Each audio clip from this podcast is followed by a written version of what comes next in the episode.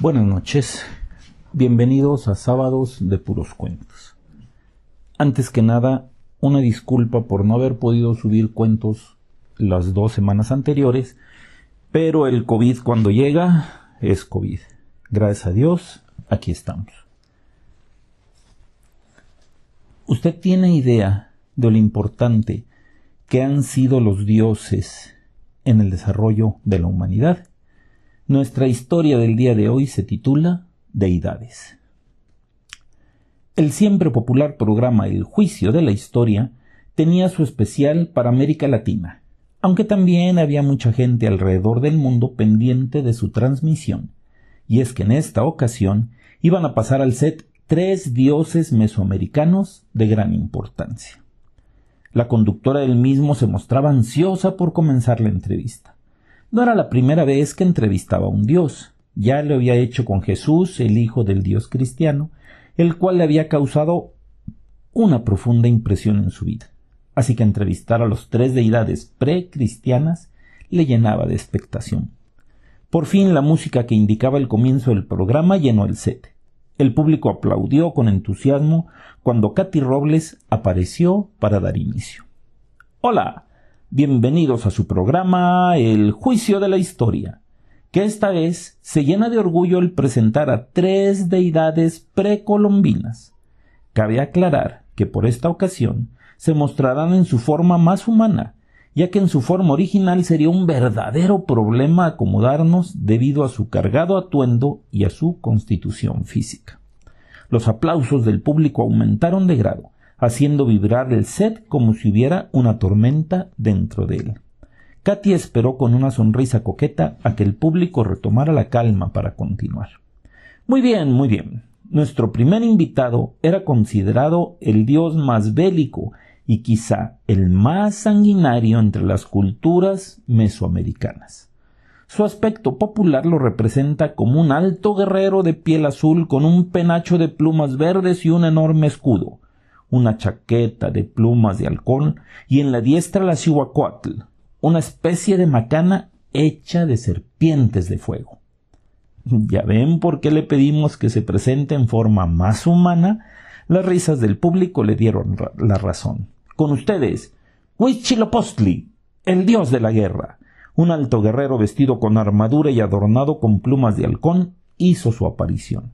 En la cabeza llevaba un hermoso penacho de plumas verdes. Su mirada era intensa y su piel cobriza brillaba las luces del escenario como si fuera de bronce fundido. Con una inclinación de cabeza, tomó su lugar a la derecha en el estudio. Nuestro segundo personaje es, junto a nuestro anterior invitado, el dios más popular dentro de las culturas antiguas por su vocación o trabajo, era indispensable para el desarrollo de las comunidades y la vida en general.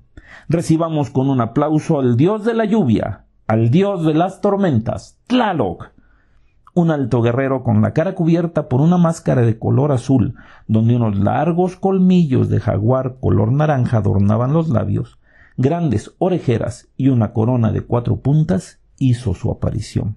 En la diestra llevaba un trueno, mirando al público con unos ojos muy saltones, tomó su lugar. Y nuestro último invitado, no menos importante que los anteriores, es el encargado de la luz, la fertilidad, la civilización y el conocimiento. También conocido como la serpiente emplumada, demos la bienvenida a Quetzalcoatl.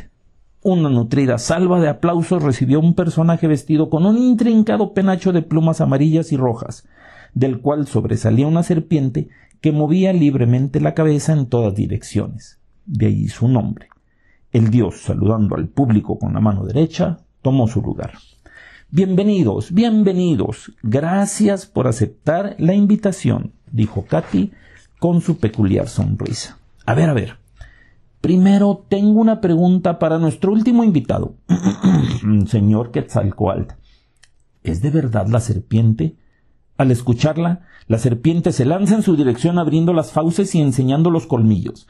Parece que quiere morderla por su atrevimiento. Cuando está a escasos centímetros del rostro de la conductora se detiene haciéndola dar un enorme grito y casi tumbándola del asiento.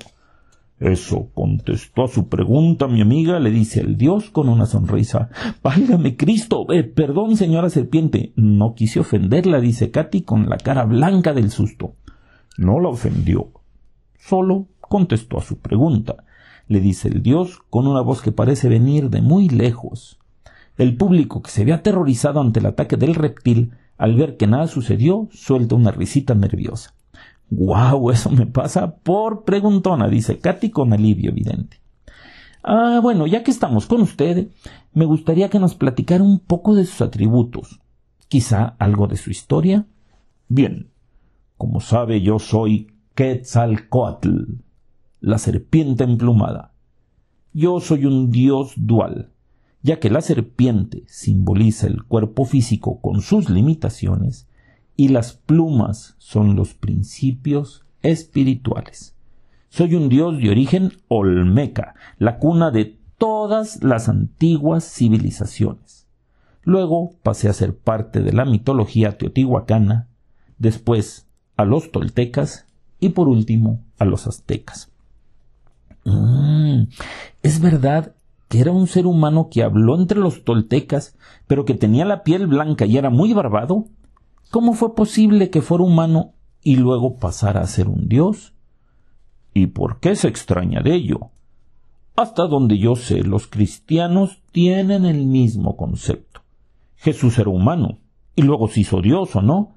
Ah, bueno, él nació siendo Dios, dijo Katy, que nunca había pensado bajo esa manera de Jesús. ¿Y quién le dice que yo no pude hacerlo? En los pueblos indígenas precolombinos, la religión era muy difícil de entender, dado el gran número de deidades que habitábamos aquellas hermosas tierras. Una de mis maneras de llegar al pueblo fue personificando a un hombre blanco y barbado, ya que era extremadamente inusual en aquellos pueblos, en donde todos eran morenos y lampiños. Con ello pude llamar su atención. Luego me dediqué a enseñarles muchas cosas, Mm, diferentes maneras de sacarle fruto a la tierra, de cómo hacer construcciones más sólidas y duraderas.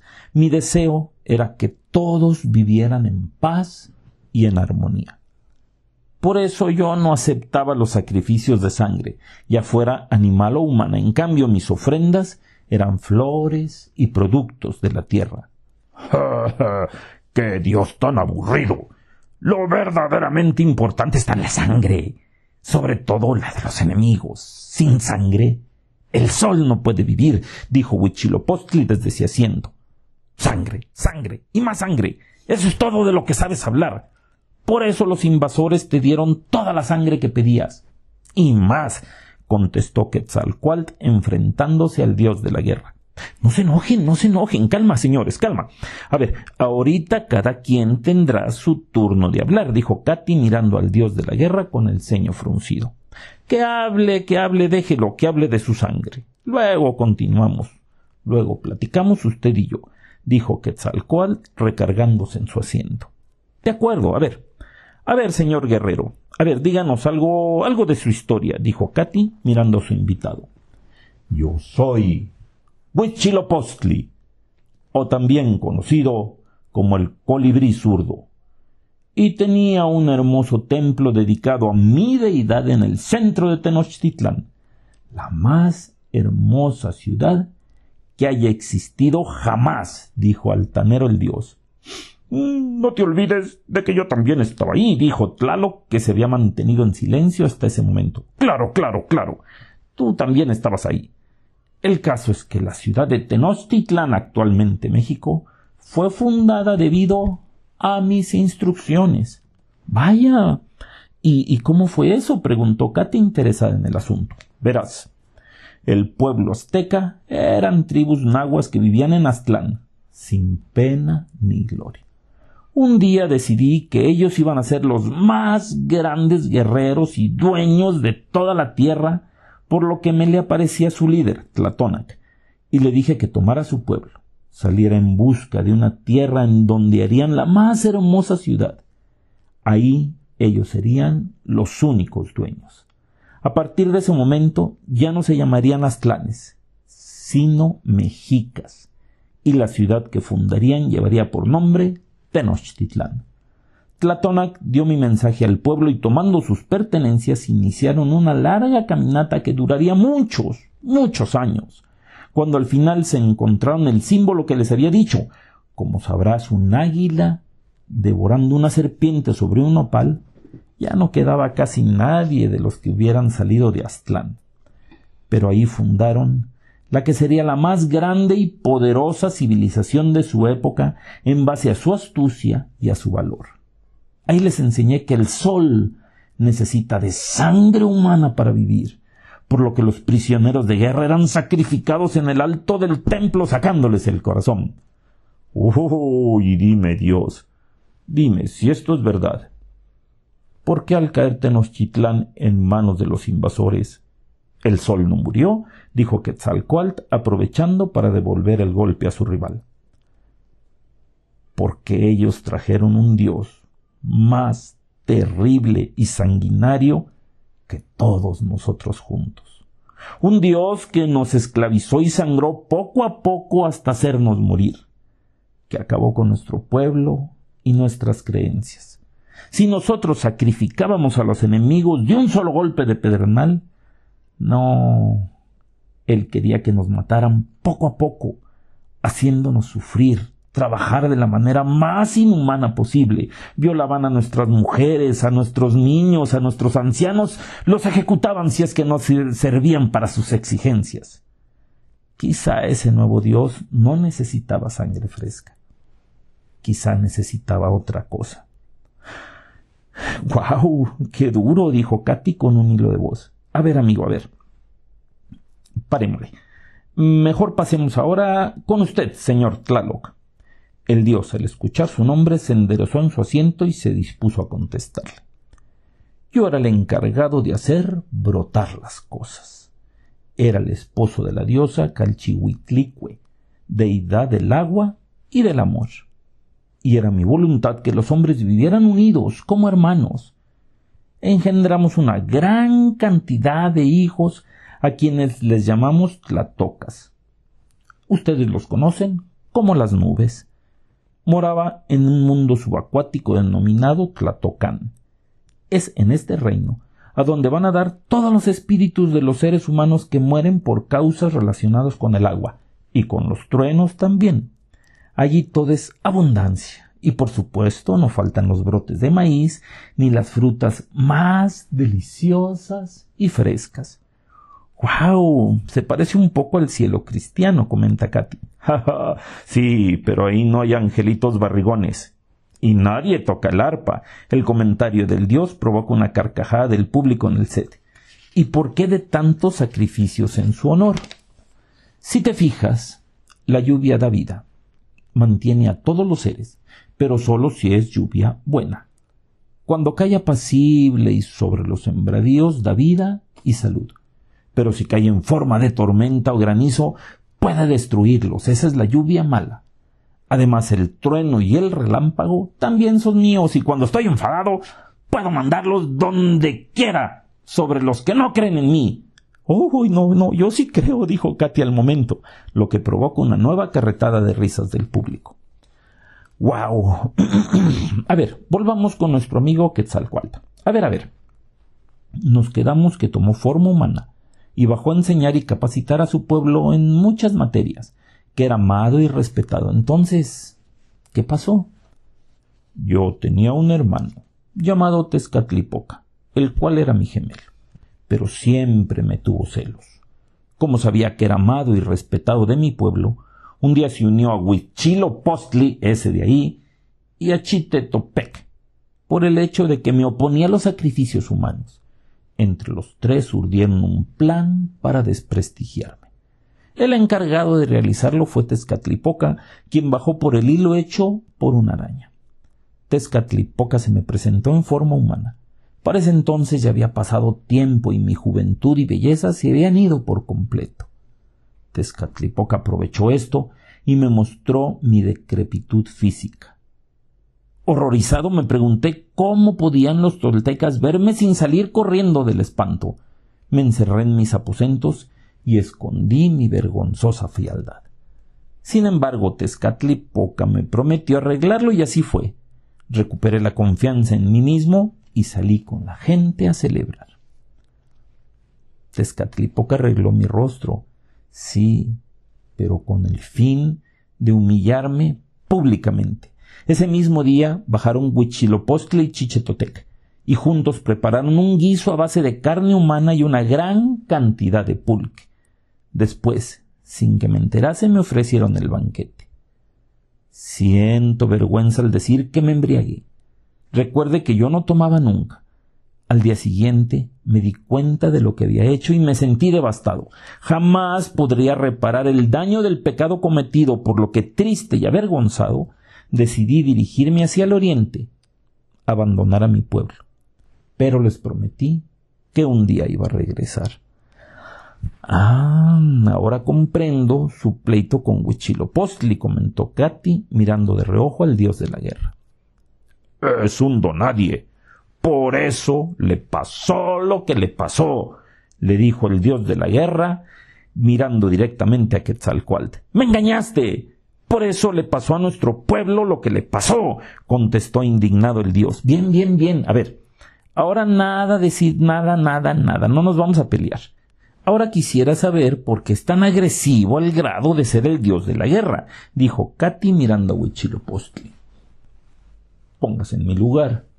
Yo creo que en mi caso era necesario. A ver, dígame, si usted se enterara de que todos sus hermanos, alrededor de cuatrocientos, y su única hermana, belicosa y sanguinaria como ninguna, le quieren dar muerte al momento de nacer, ¿qué haría? Pero, ¿cómo es eso? Verá, yo soy hijo de Coatlicue, o la Madre Tierra, quien un día mientras barría el templo se encontró una hermosa pluma, la cual guardó en su seno. Cuando al terminar sus labores la buscó, no la encontró, y al momento supo que estaba embarazada. bueno, ¿quién puede creer una historia así? dijo Katy con una sonrisa. Si mal no recuerdo, su Dios Jesús fue hijo de una virgen a la cual embarazó un ángel con solo platicar con ella. Ah, caray. Bueno, no fue exactamente un ángel quien la embarazó, pero bueno, bueno, perdón, perdón, perdón. Siga con su historia, por favor. Como le decía, mi madre, al saberse embarazada, temió por mi vida, conociendo el carácter iracundo de mi hermana y de mis hermanos, los cuales, al conocer el hecho, fueron a buscarla con el fin de darle muerte y así lavar la ofensa recibida. Cuando me enteré, aún en el vientre de mi madre, le dije que no tuviera miedo, que me avisara cuando llegaran y que yo la iba a salvar. Cuando estuvieron en la entrada del templo yo nací, armado con todo y mi armadura de guerra, tal cual la llevo actualmente. Y cuando entró Koyosowski, mi hermana, la maté desmembrando su cuerpo y aventándolo por las escaleras. Al ver eso, los cobardes de mis hermanos corrieron por todos los puntos cardinales. Al final, mi hermana se quedó convertida en la luna, y mis hermanos son las innumerables estrellas que pueblan el cielo en la noche. Yo tomé la forma del sol, con lo cual los mantengo alejados de mi progenitor. ¡Wow! ¡Qué interesante conocer sus historias! Pero me temo que el tiempo se nos termina. Quisiera preguntarles muchas cosas más, pero tristemente el tiempo se ha acabado. Les agradezco enormemente el haber venido y compartido con nosotros sus experiencias. El aplauso del público acompañó las palabras de la locutora. Un ayudante acercó a cada uno de los invitados una botella de color indefinido, ante el cual los dioses se convirtieron en fino humo y en suaves volutas se disolvieron dentro de ellas. Espero que hayan disfrutado tanto de la entrevista como yo. Les agradezco el favor de su atención y los espero el próximo programa. Un abrazo y buenas noches, dijo Katy, dando por terminado el programa. Las luces se fueron apagando poco a poco mientras la música de fondo cerraba la transmisión. Espero que el cuento les haya gustado tanto ustedes escucharlo como mí escribirlo. Los espero el próximo sábado y mientras tanto ya saben, los veo en sus sueños. Les agradezco a todos los que preguntaron por mi salud. Estamos de nuevo en el ruedo. Hasta el sábado.